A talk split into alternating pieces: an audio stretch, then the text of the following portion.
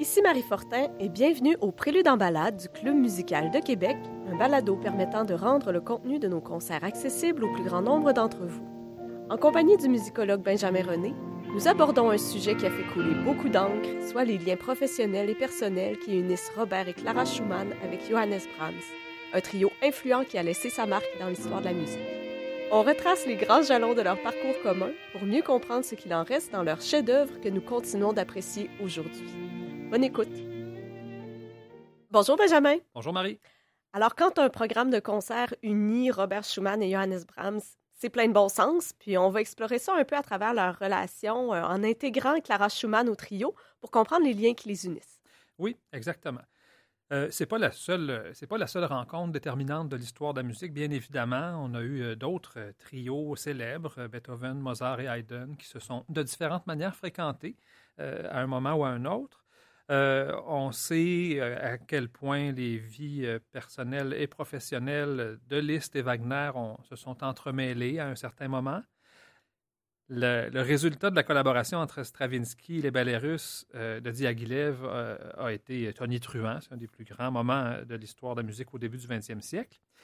Euh, mais il n'y a pas énormément de rencontres qui ont eu un impact aussi important, aussi durable dans la vie des personnes concernées que cette rencontre entre Johannes Brahms et les Schumann, Robert et Clara.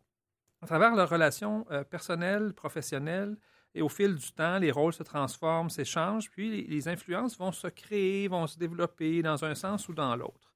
Donc, nos trois acteurs en présence, Robert Schumann, euh, né en 1810, mort en 1856, Clara Wieck Schumann, euh, née en 1819 et morte en 1896, et Johannes Brahms, le plus jeune, euh, né en 1833 et mort en 1897.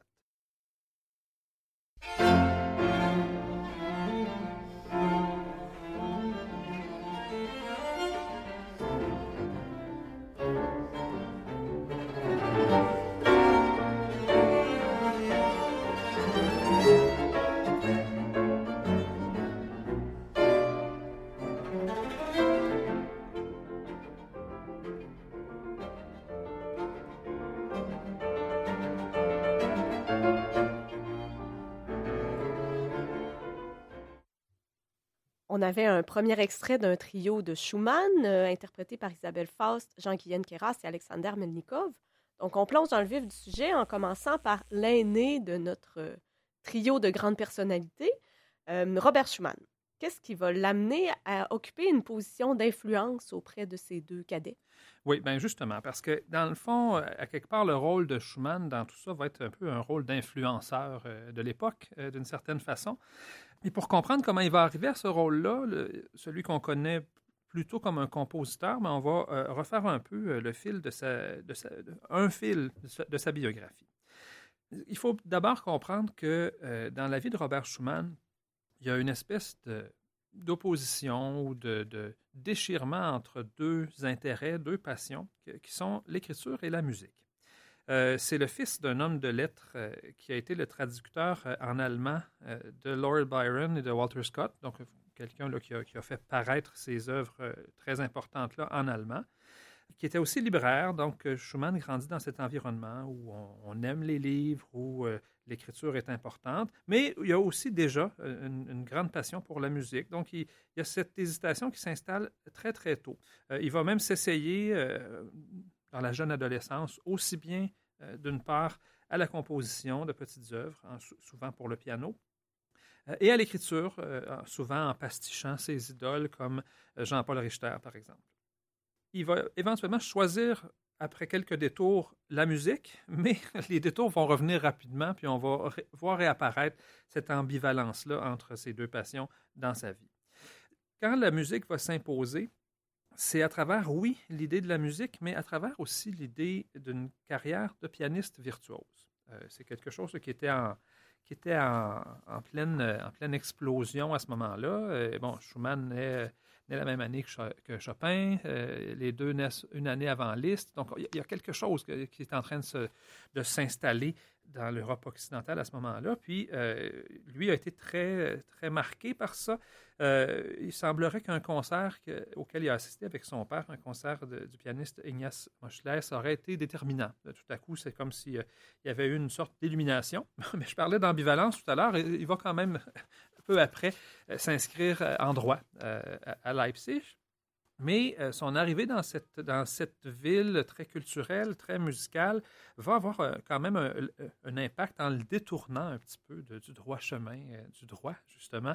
Entre autres, là, la vie dans les salons de la ville, les concerts de l'orchestre du Gewandhaus, qui n'ont aucune commune mesure dans leur qualité avec tout ce que Schumann avait pu entendre jusque-là. Dans les salons, justement, de Leipzig, il va faire la rencontre d'un des très, très grands maîtres de piano de son temps, Friedrich Wieck, euh, avec qui il va euh, assez rapidement euh, s'engager. Il va étudier le piano avec lui dès l'âge de 18 ans. Et Wieck va vraiment le prendre sous son aile, va dire à la mère de Schumann, qui compte bien faire de son fils, en trois ans, l'un des plus grands pianistes vivants, plus spirituel et chaleureux que Hummel, et plus grandiose que Moschles. Donc la barre est haute. on s'installe tout de suite avec ses grands objectifs. Il va même emménager, euh, Schumann va même emménager chez son professeur euh, et euh, faire la connaissance de sa fille, la fille de Friedrich Wieck, Clara, qui a alors 9 ans, qui est une, charmante enfant, extrêmement douée pour le piano. Ça va d'ailleurs, on va en reparler, mais elle va devenir une, grande pianiste de son époque.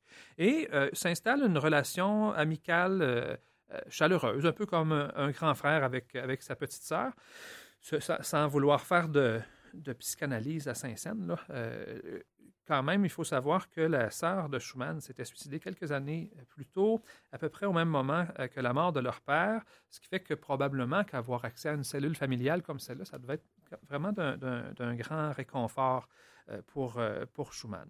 À cette époque-là, c'est le piano qui est son obsession, mais comme, et comme Schumann va le faire presque toute sa vie, il y a un côté un peu monomaniaque quand il écrit pour un genre musical, c'est celui-là. Donc là, on est vraiment dans une période où euh, c'est le, piano euh, qui prend toute la place. Mais assez rapidement va s'imposer une sorte d'obstacle dans ce projet de carrière de pianiste-là. Une blessure euh, à une main qui se serait possiblement infligé à lui-même avec un appareil un peu douteux qui devait améliorer la flexibilité de ses annulaires. Donc, est-ce que c'est ça? Est-ce que c'est une façon de travailler qui n'était pas appropriée? Euh, quoi qu'il en soit, euh, la blessure va devenir assez sérieuse, probablement quelque chose qui ressemble à une grave tendinite qui, va qui va vraiment se dégénérer. Et euh, arriver à un moment où il y a une sorte de paralysie partielle qui va s'installer dans sa main. Donc, la carrière de pianiste virtuose devient un peu hors d'atteinte à ce moment-là. Et c'est ce qui va faire en sorte que tout à coup, la composition, d'une part, mais euh, le retour avec sa passion pour l'écriture, à travers notamment la critique musicale, vont se faire un chemin dans, sa, dans son plan de carrière. Donc, sa carrière de compositeur a laissé évidemment des traces euh, qu'on voit bien encore aujourd'hui, mais l'aspect plus littéraire de sa carrière à travers justement la critique musicale quelle sorte d'impact est-ce que ça a eu? il a été une personne très influente dans son temps. Absolument. Ça, c'est, ça, il faut quand même le remarquer. C'est quelqu'un qui va, dont, le, dont les mots vont être importants, dont les mots vont avoir beaucoup de poids. Il va fonder en 1834 un périodique euh, musical qui est la Neue Zeitschrift für Musik, qui est une revue musicale qui existe encore aujourd'hui d'ailleurs. C'est, vraiment une revue qui est devenue très prestigieuse. Et euh, dont il va diriger cette revue-là pendant une dizaine d'années. Il va devenir vraiment un, un, critique incontournable. Et euh, il va d'ailleurs être un, de ceux qui vont euh, faire découvrir euh, certainement aux locuteurs allemands un, jeune Frédéric Chopin, dont les tournées faisaient déjà un certain bruit, mais il va un peu consacrer la réputation de Frédéric Chopin. Et il va devenir un jalon absolument incontournable dans la vie et la carrière d'un jeune pianiste dont il va faire la rencontre, Johannes Brahms il y avait aussi une dimension un peu littéraire dans son travail euh, dans cette revue musicale-là, parce qu'il mettait en scène des, fictions euh, un peu amusantes euh, sur les différents personnages de son environnement, si on veut, avec les compagnons de David, qui est une espèce de petite société fictive qu'il avait inventée, ou le maître Raro, représentait le personnage de Friedrich Wieck. Zilia représentait Clara. Et Schumann lui-même avait deux alter ego, en quelque sorte, Eusebius, le rêveur introverti, et Florestan, le passionné combatif. Donc, il y avait déjà toute une, toute, une fiction qui se construisait puis, euh, ça lui servait notamment à faire de la critique musicale parce que là, il s'attaquait à certains, euh, ceux qui appelaient les Philistins, puis à, qui il reprochait un manque de goût musical et un manque de, curiosité, euh, etc. Entre maintenant officiellement en scène avec fracas notre deuxième personnage, donc Clara Wieck, qui justement va venir bouleverser la vie de Schumann avec tout l'amour qu'il va lui porter c'est une rencontre un peu inattendue ou, dans le fond, peut-être des retrouvailles, étant donné qu'on a déjà mentionné son nom il y a quelques instants, et ça ne sera pas sans obstacle, n'est-ce pas? Absolument. Donc, c'est comme s'il y avait une seconde rencontre avec Clara, une vraie rencontre, effectivement, avec Clara, parce que, bon, euh, au moment où euh, Schumann rêve à cette carrière de pianiste, ben, Clara est une enfant, elle, a 9-10 ans, euh, ils s'apprécient, ont beaucoup de plaisir, je pense, à, s'amuser. Mais euh, après avoir un peu laissé cet univers-là, euh, après, après s'être fiancé avec une autre élève euh, de Friedrich Wieck, à travers son, son travail de, critique, de compositeur, ben, il, va retrouver, après quelques années sans l'avoir rencontrée, une jeune Clara Schumann de 16 ans, qui est une pianiste remarquable déjà à ce moment-là, d'une très grande réputation, et dont il va tomber rapidement amoureux. Papa V qui n'est pas très content de cette, euh, de idylle. Et euh, il, va, vraiment leur faire vivre euh, toutes sortes de, de, difficultés, interdisant à sa fille de fréquenter ce jeune homme. Bon, la composition, c'est pas trop clair. Euh, bon, euh, peut-être qu'on pourrait imaginer que d'autres parents auraient eu les mêmes préoccupations. Robert va quand même avoir des enjeux de santé mentale extrêmement sérieux plus tard dans sa vie. Est-ce que Friedrich avait détecté le côté un peu instable de Robert? Quoi qu'il en soit, les deux sont boulonnés un à l'autre. Il n'est pas question qu'ils se séparent. Et ça va probablement davantage souffler sur les braises de leur, amour naissant. Puis ça va amener Schumann à un deuxième genre musical. Il va délaisser le piano. Et là, tout à coup, euh, qu'est-ce qu'il va composer? Bien entendu, des chansons d'amour, euh, des leaders. Donc, euh, et généralement sur des textes qui parlent d'amour et la plupart du temps qui parlent d'amour contrarié.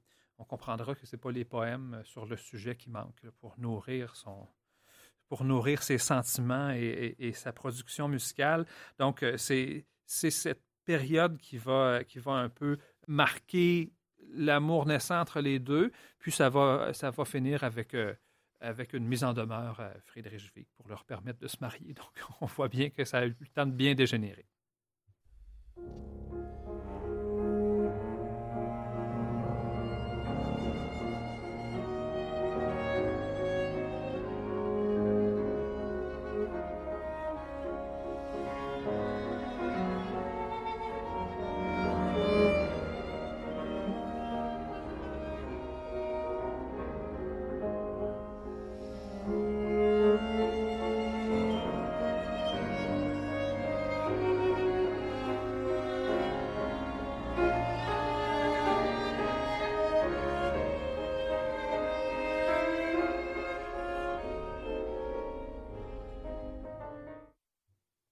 Et dans les années qui vont suivre, ben, la réputation de Schumann va s'installer comme critique, comme compositeur. Il devient quelqu'un qui compte, il devient quelqu'un à qui on offre des postes prestigieux. Mais malgré tout, sa carrière euh, est éclipsée par celle de Clara, euh, qui a vraiment une carrière éclatante de concertiste, par ses propres troubles de santé mentale aussi qui commencent à se manifester. Et c'est une période où, à travers les postes qu'il va occuper aussi, va, euh, va s'installer une diversification dans son œuvre. Donc là, tout à coup, le, répertoire pour orchestre, le répertoire vocal, euh, on va voir une, variété s'installer. C'est durant cette période-là, d'ailleurs, en 1847, qu'il va composer son trio pour piano, opus 80. Ce n'est pas une période qui va toujours être facile, euh, mais on approche d'un moment où il va faire une rencontre déterminante. Música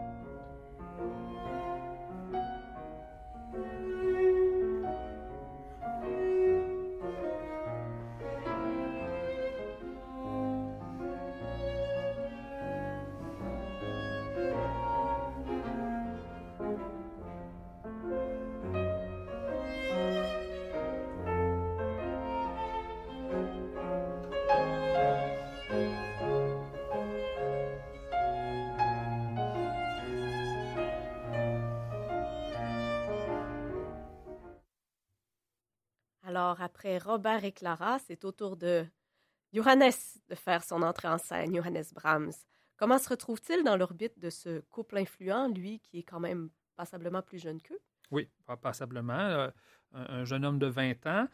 Euh, jeune musicien sur la route. Euh, Brahms est un fils de musicien. Il commence très tôt à jouer avec son père durant l'adolescence, dans différents engagements musicaux, vraiment de toutes les sortes, un peu prestigieux ou vraiment pas prestigieux du tout. Donc, ça commence tout doucement, mais son, son, talent remarquable va quand même assez rapidement le faire sortir du lot.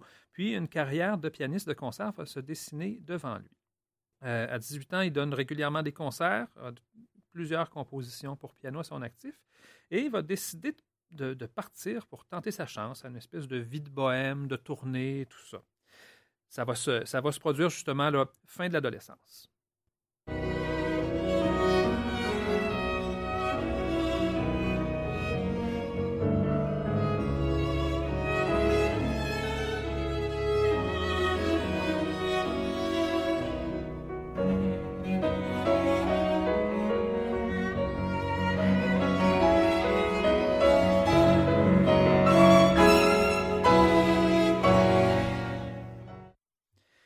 C'est avec son ami, euh, le violoniste d'origine hongroise Edouard Remeni, que Brahms va tenter l'aventure tout d'abord. On est en 1853, il y a 20 ans, et il va entreprendre une tournée de concerts qui marque ses véritables débuts professionnels. Euh, durant cette tournée-là, il va rencontrer un autre grand violoniste, déjà célèbre à cette époque-là, hongrois également, qui s'appelle euh, Joseph Joachim. Et en fait, Joachim, lui, va, en entendant ce jeune homme-là, il veut lui présenter quelqu'un d'extrêmement influent à cette époque-là, qui est Franz Liszt, euh, grande figure, et il va finir par le convaincre d'aller à la rencontre de Liszt. Donc, d'aller lui jouer euh, sa musique, d'aller lui présenter un peu, d'aller se présenter finalement. Puis, euh, il, va s'avérer que finalement, malgré une véritable admiration mutuelle, donc quand quand Brahms parle du jeu au piano de Liszt, il est absolument subjugué. Quand Liszt parle de, la finesse des compositions de Brahms, il est très admiratif. Euh, mais ils vont se retrouver, euh, peut-être par manque d'affinité musicale, plutôt dans cette espèce d'admiration un peu lointaine. Ils vont même devenir, euh, en quelque sorte, opposés dans la grande querelle des musiciens de l'avenir au 19e siècle, où on a Wagner, Liszt d'un côté, puis on a, Brahms qui va être taxé un peu de conservatisme. Euh, mais à ce moment-là, c'est vraiment l'admiration euh, qui va être au rendez-vous. Joachim ne se laisse pas démonter. Il a décidé qu'il présenterait des gens influents euh, à son nouvel ami Johannes Brahms. Et il va demander à Liszt de l'aider à convaincre Brahms d'aller à la rencontre de ce personnage influent qui pourrait avoir un impact sur sa carrière, qui est Robert Schumann. Donc, c'est un peu là que la, que la magie va opérer. Là. Il a fallu quand même quelques personnes pour convaincre euh, Brahms, nature très timide, euh, d'aller au-devant euh, de cet, homme influent. Le coup, de fun va se, dérouler en quelques étapes. première étape, c'est Joachim qu'on va découvrir. durant un concert, Clara était épatée par son interprétation du concerto pour violon de Beethoven, était vraiment sous le charme de cette interprétation-là. Ils vont vouloir le rencontrer. Il va devenir assez proche euh, du couple. Et euh, Joachim est, très admiratif de Robert Schumann. Bon, Schumann, à ce moment-là, en 1953, se sent déjà un peu diminué. Sa carrière de compositeur est éclipsée par celle de sa femme. C'est pas une période nécessairement facile. Puis là, d'avoir cette jeune vedette-là qui est en admiration euh, devant lui, c'est quelque chose qui va être vraiment un baume pour, pour Robert Schumann et il va être très, très heureux de ça. Donc, cette relation-là de Joachim avec les Schumann va justement lui permettre d'introduire un nouveau joueur euh, à, cette, à cette équipe et c'est Brahms qui va euh, faire son apparition à ce moment-là. Donc, il semble que la rencontre a immédiatement été comprise comme un moment charnière par tout le monde. Pourquoi donc? Ben pour Brahms, c'est sûr que là, il atteint une espèce de cercle tout à coup, euh, très prestigieux et tout ça, des gens, qui, des gens qui font un peu la pluie et le beau temps. Mais c'est surtout la réaction de Schumann qui va immédiatement euh, être euh, transporté d'enthousiasme, assez d'ailleurs pour renouer avec la critique musicale. Ça fait presque dix ans qu'il a quitté la tête de la revue. Il écrit à peu près à peu près pas dans la revue à ce moment-là, mais il décide de renouer avec l'écriture, euh, de rappeler ses collègues de la revue musicale et de publier son premier texte, donc en 10 ans, et son dernier texte à vie pour chanter les louanges de, euh, de Brahms. Un petit extrait. Il est venu cet élu, au berceau duquel les grâces et les héros semblent avoir veillé. Son nom est Johannes Brahms. Il vient de Hambourg. Dès qu'il s'assoit au piano, il nous entraîne dans de merveilleuses régions, nous faisant pénétrer avec lui dans le monde de l'idéal. Son jeu, empreint de génie, changeait le piano en un orchestre de voix douloureuses et triomphantes. C'étaient des sonates où perçait la symphonie, des leaders dont la poésie se révélait, des pièces pour piano unissant un caractère démoniaque à la forme la plus séduisante, puis des sonates pour piano et violon, des quatuors pour instruments à cordes et chacune de ces créations, si différentes l'une de l'autre qu'elles paraissaient s'échapper d'autant de sources différentes. Quand il inclinera sa baguette magique vers de grandes œuvres, quand l'orchestre et les chœurs lui prêteront leur puissante voix, plus d'un secret du monde de l'idéal nous sera révélé. Donc ça, ça met la table, on peut dire. Pour un jeune homme de 20 ans, évidemment, euh, ça va avoir un, impact majeur euh, dans sa vie. Euh, Schumann va le rendre célèbre, d'abord, avec cette critique-là. Ça va être lu euh, par, tout le monde qui compte. Il va devenir une personne qu'on veut connaître, qu'on veut rencontrer. Schumann va le, recommander auprès de son éditeur, qui va publier quelques-unes de ses œuvres.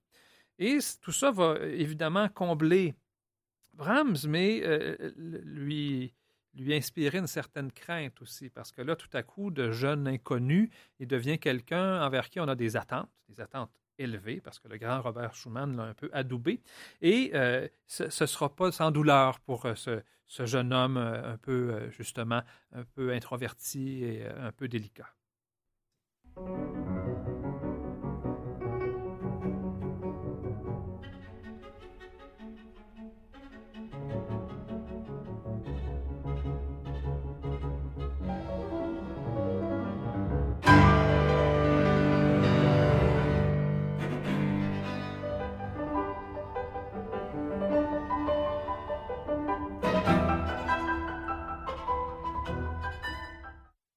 Et Brahms va rapidement être accepté dans l'entourage des Schumann et de leurs six enfants. Donc, ça va être un disciple et un ami pour les parents, ça va être une sorte d'oncle ou de cousin bienveillant pour les enfants.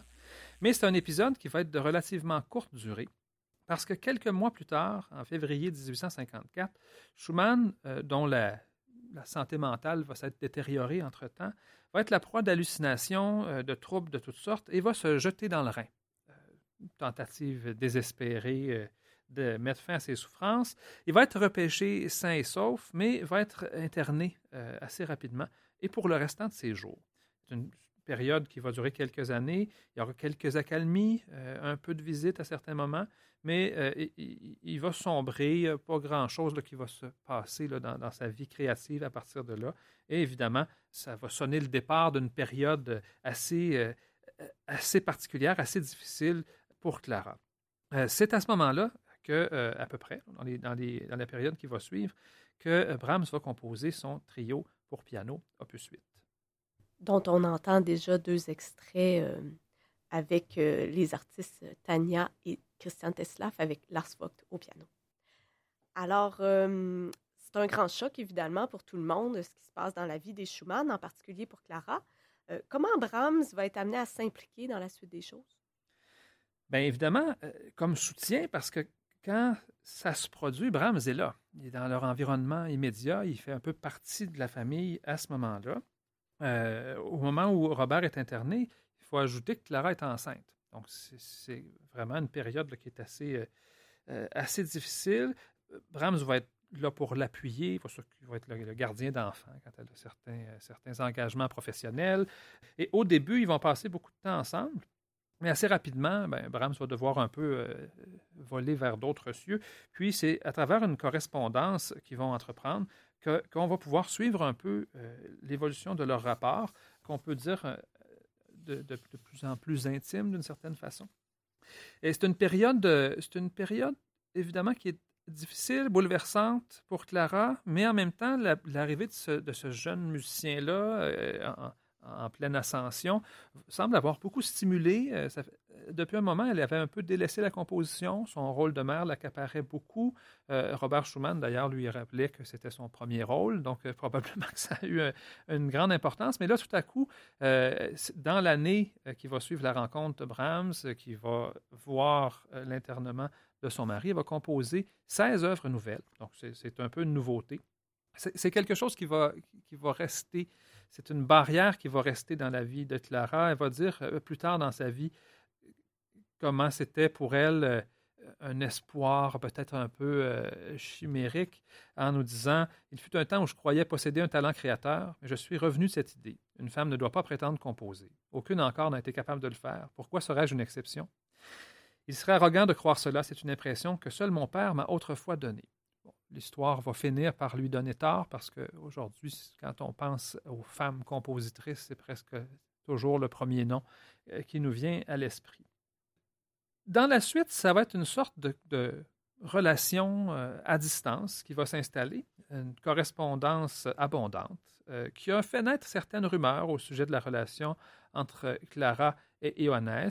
Puis, simplement dans les formules de politesse utilisées au fil du temps, on peut on peut saisir un peu la progression de leur intimité. Donc, de chère madame à très chère amie, à amie la plus aimée, à très chère amie la plus aimée, à ma bien-aimée Madame Clara, à chère Clara. Donc, on est dans la familiarité tout à coup. On voit bien là, que le, ton, euh, le ton se prête de plus en plus euh, à l'intimité.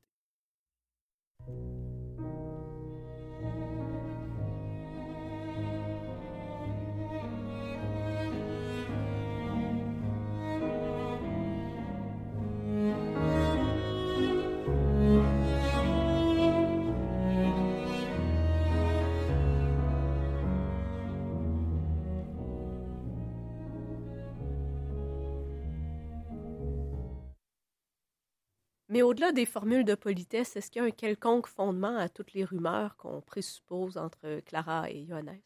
C'est écrit beaucoup de choses sur les rapports entre Brahms et Clara. Les biographes du 19e siècle avaient, disons, une propension à l'affabulation. C'est vrai de beaucoup de compositeurs. Jamais se fier sur une vie romancée de qui que ce soit. Si le titre commence par La vie romancée de, si, vous, on en fait la lecture, c'est pour la fiction que ça contient, parce qu'en général, euh, c'est construit sur pas grand-chose. Il y, a, des rumeurs qui disent même que le dernier enfant de la famille Schumann, Ferdinand, euh, aurait pu être le fils de Brahms, ce qui aurait voulu dire quand même qu'ils ont eu une aventure avant l'internement de Robert euh, et en présence de Robert. Ça, fait beaucoup de, beaucoup de suppositions. Il n'y a, rien de sérieux qui vient étayer ça. C'est souvent des gens qui ont écrit ces choses-là plusieurs années après. Donc, euh, est-ce qu'il aurait pu avoir une aventure avant ou après l'internement de Robert? impossible à démontrer, impossible à réfuter en l'absence de documents. Mais considérant le caractère timide et sensible de Brahms, ça semble quand même improbable qu'il se soit aventuré euh, dans les draps de Clara euh, avant ou après son internement. Ça, semblerait un peu curieux. Clairement, c'est une très longue relation épistolaire. ils se sont écrits tout le reste de leur existence. Brahms euh, écrivait souvent une lettre à Clara, l'accompagnait de sa dernière œuvre euh, pour vraiment avoir ses commentaires. Euh, puis elle lui répondait en lui faisant des commentaires, des propositions de modifications. Donc, c'était vraiment, il y avait, il y a une influence qui s'est vraiment déployée à travers cette correspondance-là. Et malgré l'éloignement, malgré le temps qui passe, ils vont poursuivre cette correspondance-là jusqu'à la mort de Clara, euh, qui va survenir moins d'un an avant celle de Brahms et 40 ans, plus de 40 ans après leur première rencontre. Donc, il y a vraiment une relation durable, euh, une relation de confiance, une relation d'amitié qui s'est installée euh, à travers ces échanges-là. Donc, c'est un tout petit aperçu, mais euh, on, voit comment ce trio-là a, eu des impacts majeurs. Euh, ces rencontres-là ont eu des impacts majeurs sur tout le monde. Un jeu d'admiration, d'influence réciproque au plan professionnel, un soutien sans faille dans les moments difficiles, une rencontre par un ami commun qui, en réalité, aurait pu ne jamais avoir lieu si euh, Liszt Joachim n'avaient pas réussi à convaincre Brahms, mais qui a certainement bouleversé toute la suite de leur vie.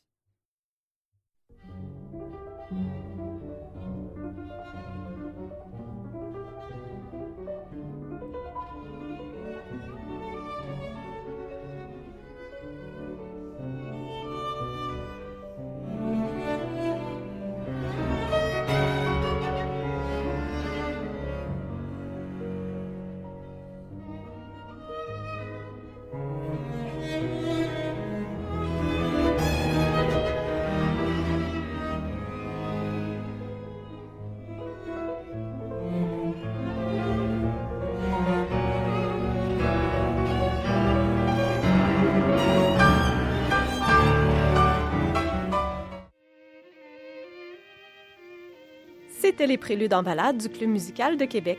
Merci à Benjamin René, musicologue, et à l'indispensable collaboration de Radio Classique Québec 92,5. Pour retrouver tous nos épisodes, vous pouvez en tout temps vous référer à la zone audio du site Internet du Club musical ou vous abonner à nos balados-diffusions sur votre plateforme préférée. Ici Marie Fortin, je vous donne rendez-vous au Palais Montcalm pour notre prochain concert. À bientôt!